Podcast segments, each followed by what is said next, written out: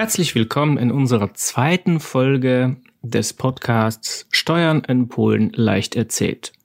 Mein Name ist Przemysław Powierza, ich bin Steuerberater in Polen und Taxpartner bei RSM Polen. Wir möchten Ihnen das Steuerliche ein bisschen näher bringen, aber auf die möglicherweise einfachere Art und Weise. Wir sprechen über die Steuern einfach und verständlich, hoffentlich. Sie folgen oft dem Gedanken, die verkomplizieren alles. Es darf doch nicht zu komplex sein. Jedenfalls nicht schlimmer als in Deutschland, oder? Ja, die sind natürlich dann die Buchhalter, die Berater, die CFOs, also die Finanzleute, die da irgendwie sich um das Geld und dann na, die entsprechende Abrechnung, Berechnung, Durchrechnung kümmern müssen. Äh, das ist aber in der Tat so, dass dadurch, dass wir jetzt einen Zugang zu einem so großen Markt wie in der Europäischen Union haben, dass wir dadurch natürlich auch einmal mit irgendwelchen Komplikationen durch müssen. Und dazu zählen natürlich auch die Steuern. Selbst wenn die heutzutage international grenzüberschreitend innerhalb der EU mindestens wesentlich vereinfacht werden, beziehungsweise da gibt es äh, eigentlich ähnliche oder gleiche Regeln sogar. Doch äh, bleiben in auch diesen Bereichen immer noch die lokalen Gegebenheiten, die beachtet werden müssen. Dafür müsste man sich eigentlich vorbereiten. Äh, darüber müsste man eigentlich auch vorab denken, bevor man noch richtig so mit äh, eigenem Geschäft im EU-Ausland beginnt. Und demzufolge ist es immer gut, wenn man sich dann mit bestimmten Besonderheiten äh, ein bisschen früher als später vertraut macht. Also besser bloß nichts annehmen, sondern selbst prüfen. Keine Zeit, kein Kopf dafür, kann ich mir gut vorstellen. Muss aber nicht das Problem sein. Der Podcast hilft hoffentlich dabei. Heute in der zweiten Folge sprechen wir ein wenig über die Quellensteuer. Was ist eigentlich die Quellensteuer? Hat das vielleicht ja irgendwie mit Quellwasser, Brunnenwasser zu tun und äh, die Steuer, die drauf erhoben wird? Nein, natürlich nicht. Quellensteuer hat nichts mit Brunnenwasser zu tun. Es ist einfach die Steuer, die viel mehr mit dem Konzept der unbeschränkten und beschränkten Steuerpflicht zu tun hat.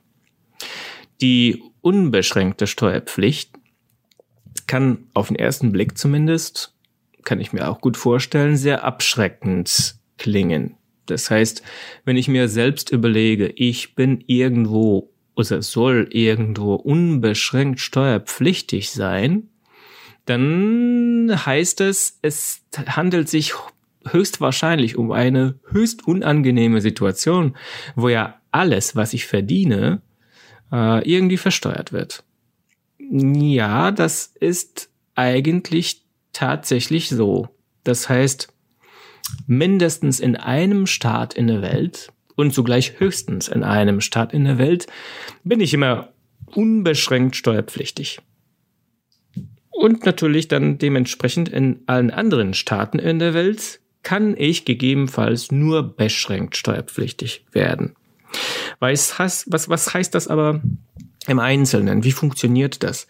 dass ich irgendwo unbeschränkt und irgendwo beschränkt steuerpflichtig bin. Äh, kurz gesagt und sehr vereinfacht lässt sich das so ausdrücken, dass wir dort unbeschränkt steuerpflichtig sind, also in dem Staat, wo wir unser lieben Finanzamt haben, bei welchem wir eigentlich alle unsere Einkünfte nachweisen müssen, beziehungsweise zu einigen von, von diesen Einkünften manchmal auf Anforderung der Finanzleute, der Finanzbeamten äh, entsprechende Erläuterung liefern müssen. Also da, wo wir unser Finanzamt haben, da sind wir unbeschränkt steuerpflichtig.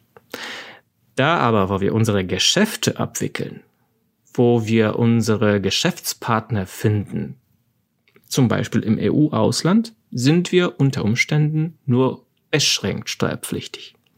Und diese beschränkte Steuerpflicht, die kommt tatsächlich zustande, wenn man eben die Quellensteuer erhebt. Dort, wo wir verdienen. Also nicht dort, nicht in dem Staat, wo wir tatsächlich mit unserem Finanzamt sind, wo wir zum Beispiel unser Wohnsitz haben oder wenn wir dann über die Unternehmen sprechen, wo sich der Sitz des Unternehmens und die Leitung dieses Unternehmens befindet. Äh, wieso wird eigentlich die Quellensteuer überhaupt erhoben? Ja, auch der Staat, wo verdient wird, will seine Beute haben, beziehungsweise diese absichern. Und demzufolge hat man sich schon vor sehr vielen Jahren entschieden, äh, die Quellensteuer einzuführen. Da erhebt man einfach vorab die Steuern für den Fall, dass derjenige, der in einem anderen Staat etwas verdient, in seinem Sitzstaat vielleicht nicht so ganz ordentlich seine eigenen Steuern nachweisen wird und natürlich ordentlich abrechnen wird. Damit dadurch aber keine Doppelbesteuerung oder Mehrfachbesteuerung entsteht, gelten natürlich zwischen vielen Ländern, auch innerhalb der EU natürlich, die entsprechenden Abkommen. Meistens sind das sogenannte Doppelbesteuerungsabkommen, weil die Steuerlast, die durch die Quellensteuer entsteht, wird natürlich mit lokalen, mit inländischen äh, Vorschriften geregelt, mit dem inländischen Steuerrecht. Das, was sich dann zwischen den Staaten ähm, abspielt, das wird schon in dem Doppelbesteuerungsabkommen geregelt, damit man einfach dasselbe Einkommen, das was verdient wird, nicht zu stark versteuert und natürlich dann das ganze Geschäft lahmlegt, beziehungsweise äh, einfach zum Ende bringt, weil ja die Steuerbelastung dann in solchem Fall enorm groß wäre. Also die Steuerlast, die Quellensteuer, die regeln in der Regel die inländischen Vorschriften des Staates, wo wir verdienen, die Einschränkung der Steuer, damit es zu keiner Doppelbesteuerung kommt. Das wird in den Doppelbesteuerungsabkommen geregelt.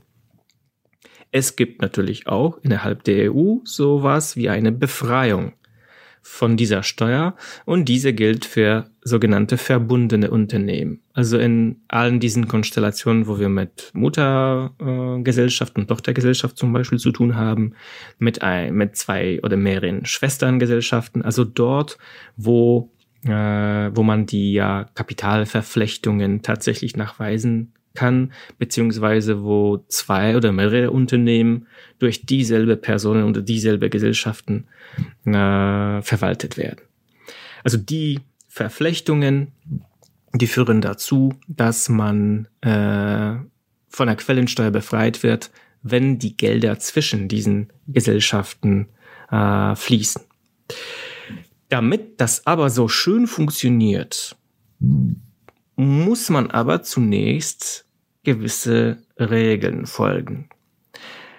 Es ist nämlich letztens ein seriöses Problem entstanden, dass durch diverse steuerliche Optimierungsmaßnahmen, welche international ja eigentlich ähm, sich ausgeweitet haben und die großen Konzerne mit vielen Standorten diese ganz gern genutzt haben, dass die betroffenen Staaten, die natürlich dadurch durch, die, durch, durch, durch diesen diversen äh, steuerlichen Konstellationen kräftig äh, verloren haben, die sind auf die Idee gekommen, man muss die Entlastung beziehungsweise die Einschränkung der Quellensteuer jetzt wesentlich erschweren wegen diesen Steuerbetrügen eben. Und die Quellensteuer eventuell wieder vorbeugend vorab erheben oder äh, die Quellensteuer erst dann wegfallen lassen, wenn diverse, meistens äh, sehr ausführliche, formale Voraussetzungen, Anforderungen erfüllt werden. Was zählt äh, zu diesen Anforderungen? Das werden wir gleich besprechen. Jetzt äh, könnten wir noch ganz kurz äh, zu dem zurückkommen, was eigentlich dann die Quellensteuer in der Praxis betreffen kann. Wann, in welchen Fällen kann ich ja mit der Quellensteuer des anderen Staates belastet werden? Ja, das, die Quellensteuer betrifft eigentlich die drei Formen der Einkünfte.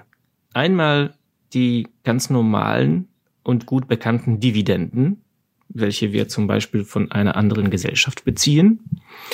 Äh, zum einen, zu, den, zu der zweiten Gruppe gehören dann die Zinserträge für diverse äh, Kapitalgewährung, sagen wir mal einmal so allgemein so.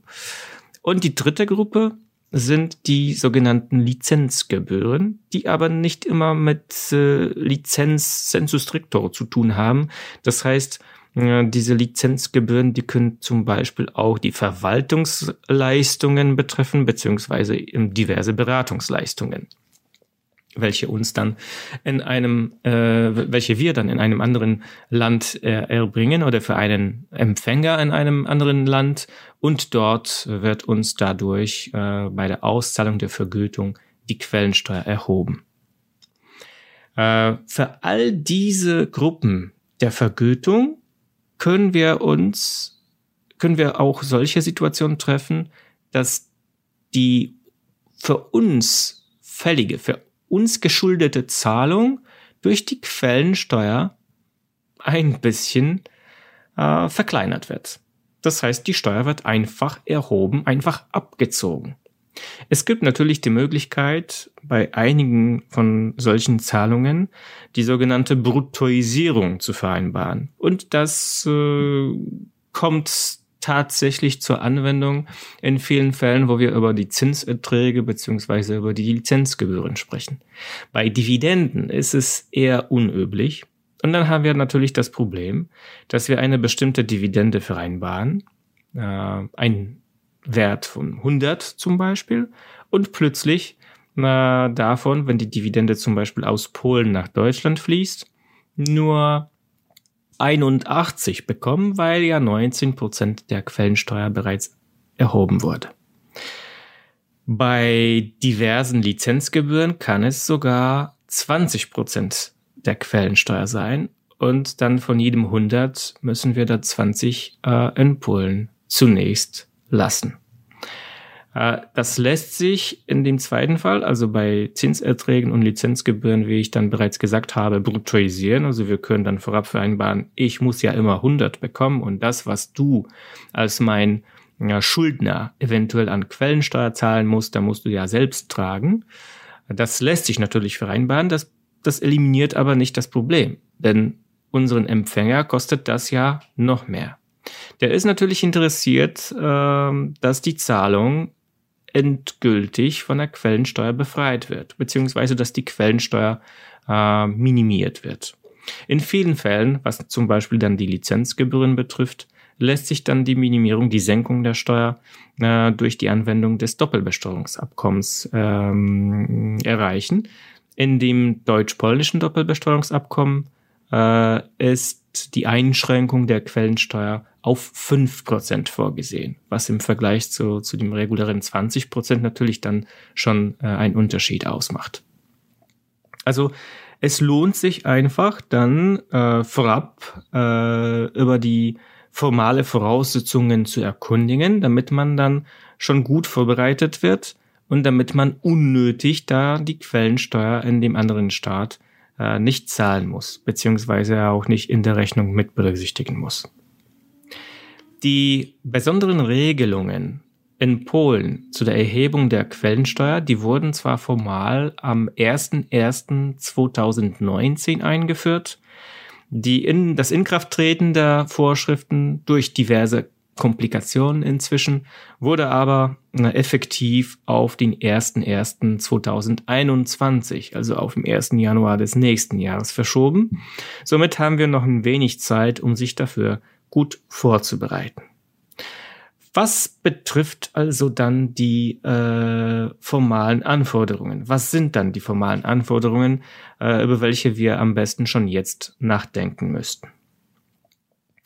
Damit man von der Quellensteuer in Polen befreit wird, beziehungsweise damit man äh, den niedrigen Steuersatz, der zum Beispiel aus dem Doppelbesteuerungsabkommen resultiert, anwenden kann, muss man zunächst gewährleisten, dass die Gelder, die aus Polen zum Beispiel nach Deutschland fließen, für irgendwelche Leistung als Lizenzgebühr oder für die äh, zur Verfügungstellung von äh, des Kapitals in Form von Zinsen zum Beispiel äh, oder als Dividende, das, da muss man einfach nachweisen, dass man als Empfänger tatsächlich ein reelles Unternehmen ist in Deutschland, welches dort auch das tatsächliche Geschäft ausübt. Das heißt, kein künstlicher Konstrukt, der irgendwo in der Gruppe nur dafür besteht, dass er dann in einem bestimmten Land irgendwelche Gelder empfängt und diese zum Beispiel zu einem niedrigeren Steuersatz besteuert. Und das ist der eigentliche Grund und der alleinige Grund äh, der Existenz dieses Unternehmens. Also es muss sich tatsächlich um ein faktisches Geschäft zwischen dem polnischen Schuldner und dem, äh, dem Zahlungsempfänger in Deutschland handeln oder umgekehrt. Es muss aber ein reelles Geschäft sein. Äh, man trifft in dem Zusammenhang schon jetzt äh, ähm, eine, eine Bezeichnung dafür, aus dem Englischen Beneficial Owner. Ich muss also gewährleisten, dass ich als Zahlungsempfänger zugleich der Beneficial Owner bin. Wie kann ich das, äh, wie kann ich das erreichen? Ja, zunächst wird man äh, dazu gezwungen, dass man als Geschäftsführung einfach eine schriftliche Erklärung abgibt. Und diese schriftliche Erklärung äh, gibt man dann unter der äh, strafrechtliche Haftung ähm, für eventuelle Falschaussage ab. Das heißt, die wird äh, mit äh, einem bestimmten, die hängt mit einem bestimmten zu Risiko zusammen, weil man ja die Haftung dafür trägt, dass das, was man erklärt, tatsächlich der äh, Wahrheit entspricht. Also ich muss als Geschäftsführung gewährleisten, dass ich tatsächlich als Zahlungsempfänger ein faktisches Geschäft in meinem Sitzstaat betreibe und ich kein künstlicher Konstrukt dort habe, der äh, die Gelder nur äh, vorübergehend empfängt, damit diese dann später weitergeleitet werden. Äh, aber mh, die ganze, äh, die ganze, das ganze Konstrukt wird nur deswegen äh, gepflegt, deswegen aufgebaut, damit man einfach an Steuern spart. Äh, ja, die Erklärung kann also mm, unbequem sein in dem Sinne, ich kann als Geschäftsführer nicht immer hundertprozentig sicher sein, dass ja alle formalen Anforderungen tatsächlich zu einem bestimmten Tag erfüllt werden und dass ich dann korrekt die steuerlichen Vorschriften anwende. Selbst wenn ich einen guten Berater heranziehe, äh, ist es so, dass man immer ein gewisses Risiko noch hat, ob ich dann das Sachverhalt tatsächlich und wahrheitsgemäß für einen bestimmten Tag wiedergespiegelt habe. Äh, gibt es denn eine andere alternative Lösung? Ja, man darf vorab auch ein, eine, ein Gutachten der Finanzverwaltung beantragen. Ein Gutachten darüber, ob ich dann in einem bestimmten ganz konkreten Fall die Steuerbefreiung von der Quellensteuer beziehungsweise die Steuersenkung, also Einschränkung durch die Anwendung des Doppelbesteuerungsabkommens anwenden darf. Ähm, aus der Erfahrung, weil dieses, äh, dieses Verfahren zur Beantragung und Erlangung eines Gutachtens von der polnischen Finanzverwaltung, ähm, äh, dieses Verfahren funktioniert bereits. Äh, und aus Erfahrung kann ich sagen, dass man derzeit für solches Gutachten bis zu sechs Monaten warten muss. Also wenn man schon so ein Gutachten vorab äh, beantragen will und bekommen will, dann müsste man äh, sich eigentlich keine weiteren Gedacht Gedanken machen, sondern eigentlich schon jetzt bereits äh, zur Sache übergehen. Ähm, da gibt es auch außer der Erklärung der ganzen Geschäftsführung, also aller Geschäftsführungsmitglieder, oder der Beantragung und Erlangung eines Gutachtens der polnischen Finanzverwaltung über die Anwendung der Befreiung oder der Steuereinschränkung. Da gibt es auch die Pflicht zur Untersuchung des, ähm, des Staates, des Statuses des Zahlungsempfängers. Also ob dieser Zahlungsempfänger tatsächlich ein Beneficial Owner ist oder auch nicht. Das muss man auch vorab wissen. Und das muss man natürlich auch nachweisen können. Das heißt, ähm, die Definition des Beneficial Owners wird sehr gründlich überprüft. Äh, da sammelt man einfach die Nachweise, die Urkunden dafür, dass es sich tatsächlich um ein reelles Geschäft in, in dem Staat des äh, Zahlungsempfängers handelt. Ähm, und alle diese Nachweise, die müssen in solcher Form vorbereitet werden, dass die der Finanzverwaltung auf Verlangen zur Verfügung gestellt werden. Und dass sie natürlich dann ähm, gut nachweisen, transparent nachweisen, klar nachweisen, dass wir hier tatsächlich mit einem Beneficial Owner zu tun haben. Es gibt auch die Notwendigkeit, äh, dass man über äh, die sogenannte Ansässigkeitsbescheinigung des Zahlungsempfängers verfügt. Also ich muss ja wissen, wohin die, äh, das ausgezahlte Geld gelingt. Und wenn ich ähm, die Quellensteuer nicht erheben will, beziehungsweise wenn ich die Quellensteuer einschränken soll und zum Beispiel das Doppelbesteuerungsabkommen anwenden soll, da muss ich diese Ansässigkeitsbescheinigung na, zu dem Tag der Auszahlung tatsächlich in meinen Händen haben. Wenn es sich um wirklich kleine Gelder handelt, wie unter 10.000 Slotte, umgerechnet zweieinhalbtausend Euro, da darf ich äh, nur eine Kopie der Ansässigkeitsbescheinigung haben und diese wäre dann äh, als Nachweis für die Finanzverwaltung in Polen ausreichend. Wenn sich aber um größere Beträge handelt, also über diese zweieinhalbtausend Euro, ja, da muss ich schon über ein Original verfügen. Und äh, in der Praxis ist es so, dass so ein Original der Ansässigkeitsbescheinigung nur ein Jahr die Gültigkeit behält. Und äh, die letzte formale Anforderung ist die Prüfung, ob der äh, vermeintliche Beneficial Owner in seinem Sitzstaat dann die faktische Geschäftstätigkeit ausübt. Also zum einen, ob sich über, ob sich überhaupt über einen Beneficial Owner handelt und zum anderen auch, ob er dort und wie dann faktisch äh, mit äh, seiner Geschäftstätigkeit präsent ist. Also dazu muss ich auch äh, bestimmte Nachweise einsammeln und diese äh, vorstellen können auf Anforderung der Finanzverwaltung. Kurz zusammengefasst, wir haben leider in der Praxis jetzt mehr und mehr mit der Quellensteuer zu tun. Das, was früher einfach befreit, als Befreiung galt, beziehungsweise äh, wo man äh, die Quellensteuer äh, nicht beachten müsste, weil die ganz klein war, wie im Fall äh, zum Beispiel des deutsch-polnischen Doppelbesteuerungsabkommens auf die Lizenzgebühren nur fünf Prozent hat jetzt wieder an Bedeutung gewonnen, weil ja die einzelnen Staaten, also EU-weit eigentlich und in der Welt auch äh, ein paar weitere Staaten sich entschieden haben, äh, mit der Quellensteuer Dienststeuerbetrügen vorzubeugen und diese wieder eingeführt. Und die Befreiung wird nur dann gewährleistet, wenn äh, man bestimmte formale Anforderungen erfüllt, die natürlich der Nachweisführung führen, dass sich hier um reelle Geschäfte handelt, dass der Schuldner und Zahlungsempfänger ein faktisches Geschäft in ihren Sitzstaaten äh, ausführen und dass hier äh, keine Steuerbetrüge einfach vorhanden sind.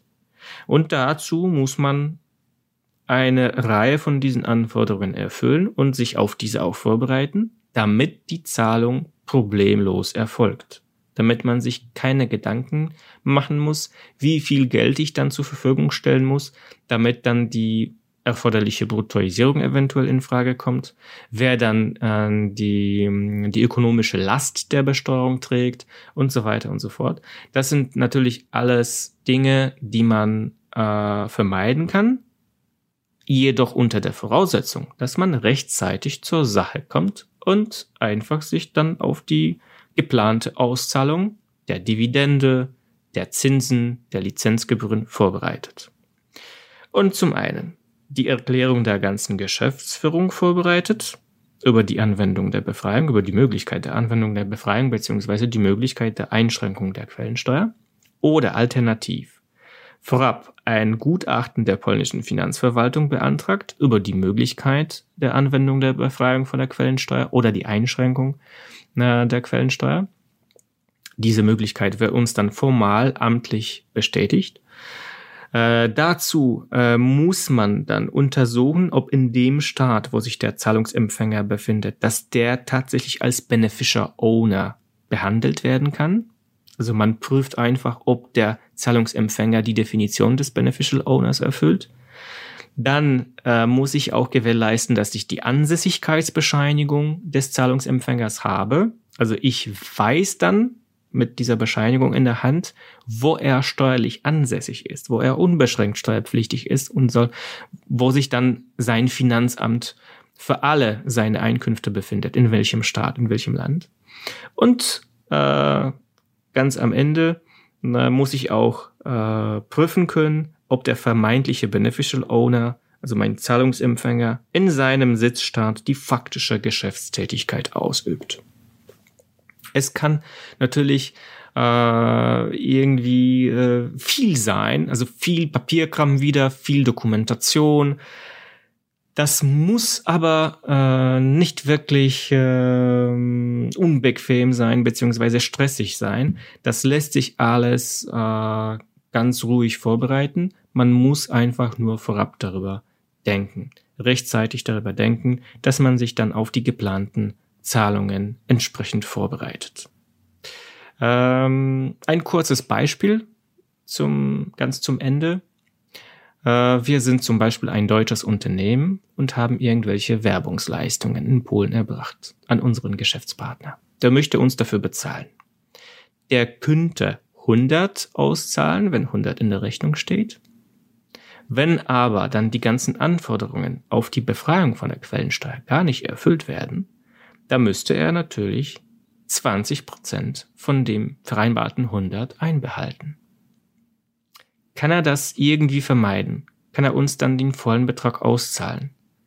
Ja, wenn wir dann gut mit dem Geschäftspartner kooperieren und ihm dann die erforderlichen Nachweise zur Verfügung stellen, beziehungsweise gemeinsam die erforderliche Dokumentation äh, rechtzeitig vorbereiten. Und das ist vielleicht dann ähm, das beste Tipp. Bevor wir noch irgendwelche Rechnung ausstellen und die Zahlungsfrist angeben, müssen wir uns besser erkundigen, wie funktioniert dann die Befreiung von der Quellensteuer.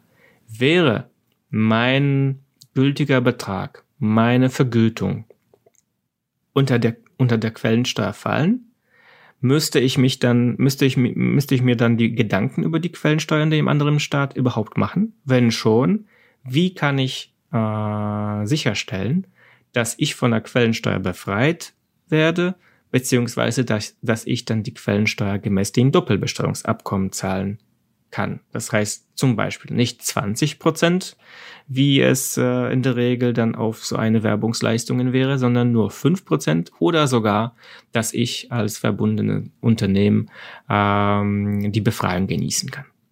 Das alles lässt sich feststellen ohne Stress und auch ohne Probleme mit der Finanzverwaltung auf beiden Seiten. Das müsste man aber rechtzeitig tun. Und das könnten wir natürlich dann für Sie äh, gerne machen, wenn Sie dann äh, uns ansprechen möchten. Vielen Dank fürs Zuhören. Ich wünsche Ihnen einen schönen Tag noch und bis zur nächsten, schon dritten Folge.